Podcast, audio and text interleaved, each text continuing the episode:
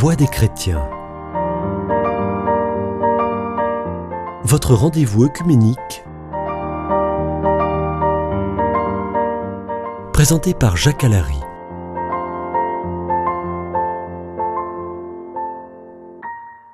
Chers auditeurs de Radio Présence, euh, bonjour et bienvenue dans votre émission euh, Voix des chrétiens. Sur ce plateau, le père Jean Vézel pour l'Église orthodoxe patriarcat de Constantinople, pour l'Église protestante unie de France, le pasteur Erizo, et pour l'Église catholique, le père Labro. Euh, je suis moi-même, Jacques Allary, délégué à l'œcuménisme. Euh, nous avons, dans toute une série d'émissions précédemment enregistrées, euh, évoqué les points qui nous unissaient, qui sont très importants, le même baptême, le, même credo, le même Christ, on croit en la même résurrection. On a aussi évoqué les points qui nous divisaient, qui sont importants aussi, il ne faut pas les nier. Euh, aujourd'hui, j'aimerais qu'on évoque euh, l'exigence œcuménique et l'avenir de l'œcuménisme. Aujourd'hui, il n'est pas euh, forcément perçu comme quelque chose d'important par tout le monde. Euh, d'autres le, perçoivent comme quelque chose de pressant et de justement très important. Que faut-il en penser?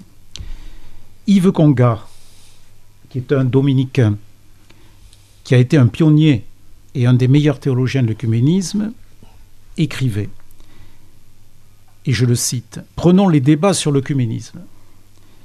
Ils correspondent à une certaine époque de l'Église, celle de son ouverture interconfessionnelle, lorsqu'on s'est aperçu que les protestants n'étaient pas nécessairement les affreux, et réciproquement.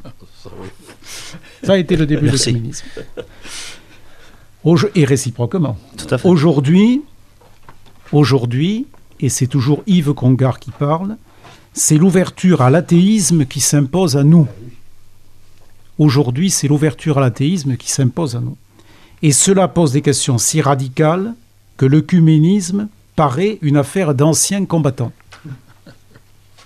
Alors il est vrai que quand on est euh, dans nos querelles théologiques, euh, dans ce que nous pourrions appeler un certain ecclésiocentrisme, euh, ne donne-t-on pas l'impression au monde qu'on est empêtré dans nos divisions pardonnez-moi l'expression, et a-t-on vis-à-vis du monde et surtout vis-à-vis des jeunes dans le monde une parole de Dieu claire, efficace et authentique,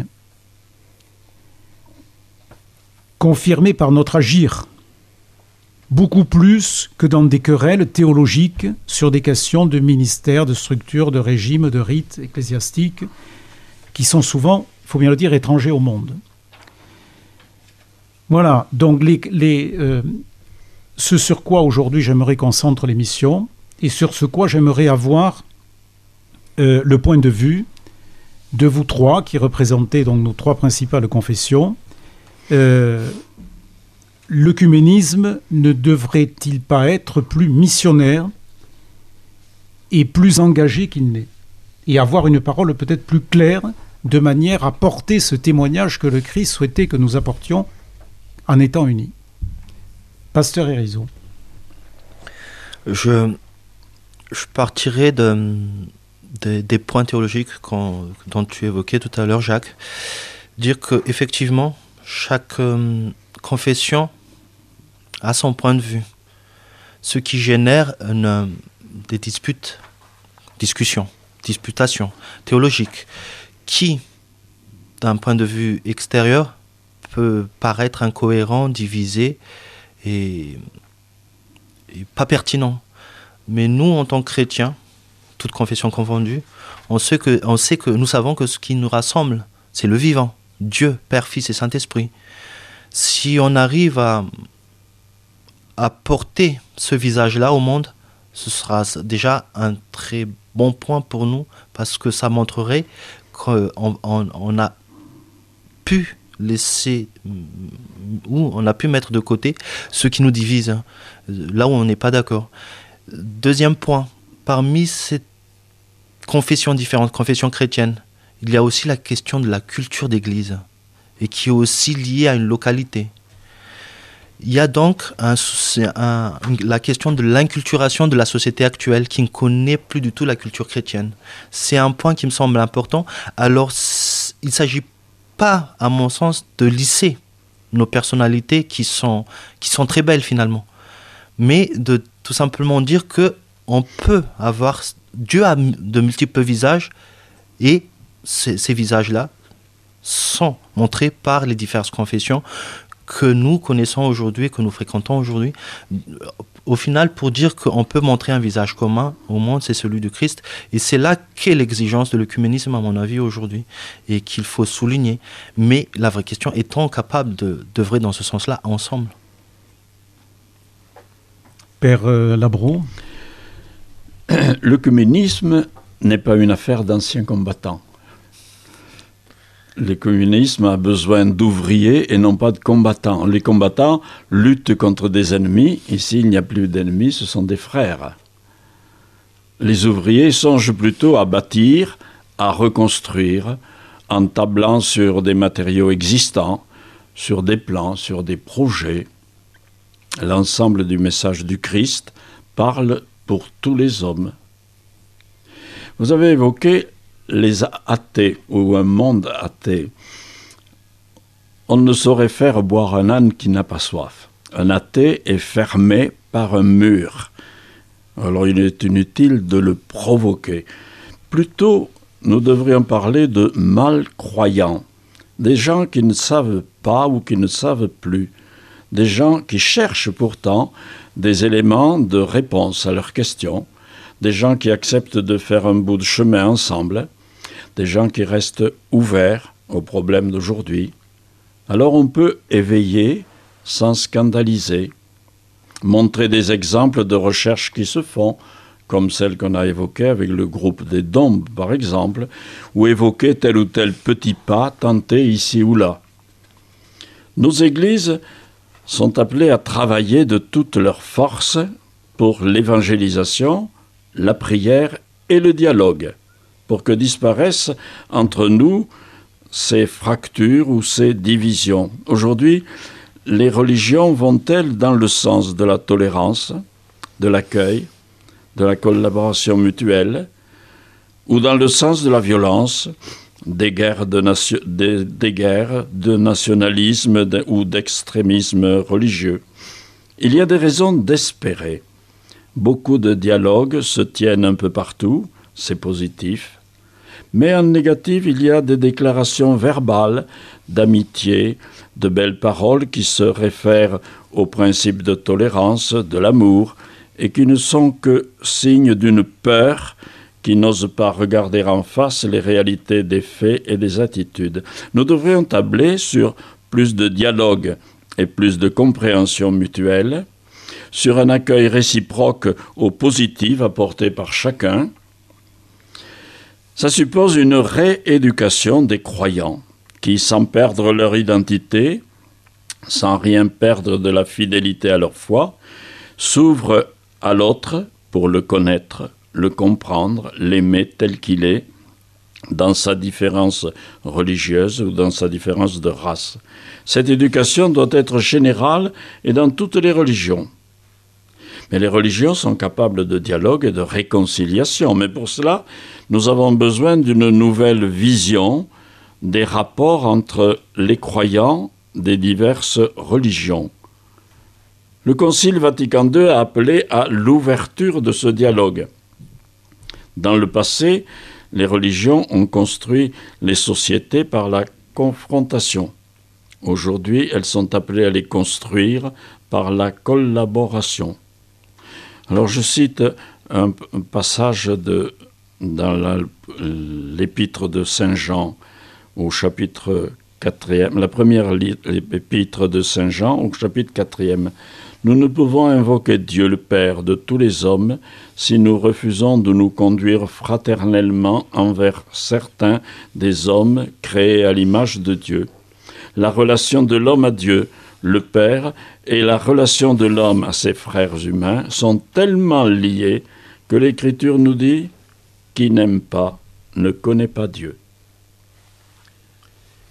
Voilà, il nous reste deux minutes, me dit-on, pour, euh, avant de terminer cette émission. Euh, Père Jean Vézel, en deux minutes, euh, l'avenir de l'œcuménisme et cette, si on pourrait peut dire, union de chrétiens sans forcément union d'église. Je crois que l'union des chrétiens dans l'ensemble, grâce à Dieu avec l'écuménisme depuis une centaine d'années, l'union des chrétiens, comment je dirais, elle se fait. Elle se fait longtemps, mais elle existe. Hein. L'unité de l'Église totale et complète, euh, ça c'est dans les mains de Dieu, et c'est pas, c'est pas dans les nôtres, et je ne sais pas quand. Hein. Je laisse à Dieu euh, et, aux, hommes, n'est-ce pas, de, de bonne volonté d'y travailler. Mais en tout cas, c'est pas pour demain. L'essentiel, c'est que et le fait que nous nous trouvions ici ou, pour la, ou ce soir pour la prière, euh, c'est déjà beaucoup. C'est déjà beaucoup. Nous faisons, euh, nous portons un geste nous faisons un geste pour euh, bah, le plus simple possible. Et nous prions ensemble, mais c'est déjà pas mal. Déjà... Alors qu'on s'est cassé la figure, pour ne pas dire autre chose, n'est-ce eh pas, pendant des années, eh pendant des années, euh, euh, pas seulement, je veux dire, la figure, mais nos églises et tout. Enfin bon, ça va un peu mieux, quoi. Alors, si vous voulez, comme il ne reste pas beaucoup de temps, il y a deux choses. Et d'ailleurs, j'en dirai un mot ce soir. je, je fais l'extrait de l'homélie que je ferai ce soir à la prière euh, pour des chrétiens. Euh, je fais référence, je fais référence, bon peut-être euh, dans le monde occidental on le connaît beaucoup moins. il y a eu le père Alexandre Mène. Le père Alexandre Mène était un prêtre marié, un prêtre orthodoxe russe. Vers 90-91, au moment de l'ouverture à l'Est l'ouverture, où pendant 75 ans l'Église a été complètement écrasée, n'est-ce pas, écrasée, euh, étouffée. Le père Mène, le père était un homme d'une, euh, enfin, un saint, quoi, je dirais un saint, un homme d'une et humain, mais d'une grande, euh, quelqu'un de, il c'était un aimant, tout le monde venait à lui. Et il devenait chimiste, tout ce que vous voulez, toutes les qualités. Hein. oui. et il était euh, il était gênant.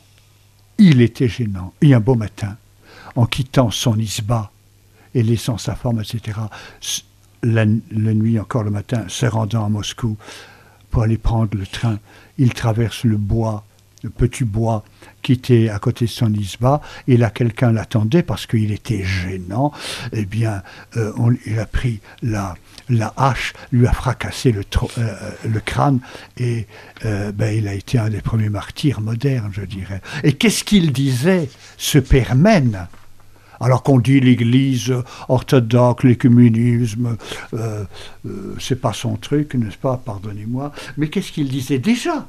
C'est pas aujourd'hui. Hein je, je, je dis, Sikh, je suis arrivé à la conviction qu'en réalité, l'Église est une et que les chrétiens ont été divisés surtout par leur étroitesse et leur péché. Oui,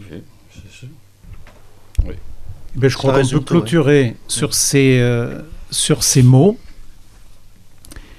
et que l'Église soit une. C'est ce que nous récitons dans le credo et il faut y croire.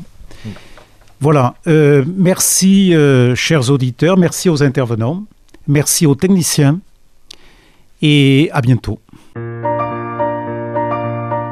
Voix des chrétiens. Votre rendez-vous œcuménique. Présenté par Jacques Allary.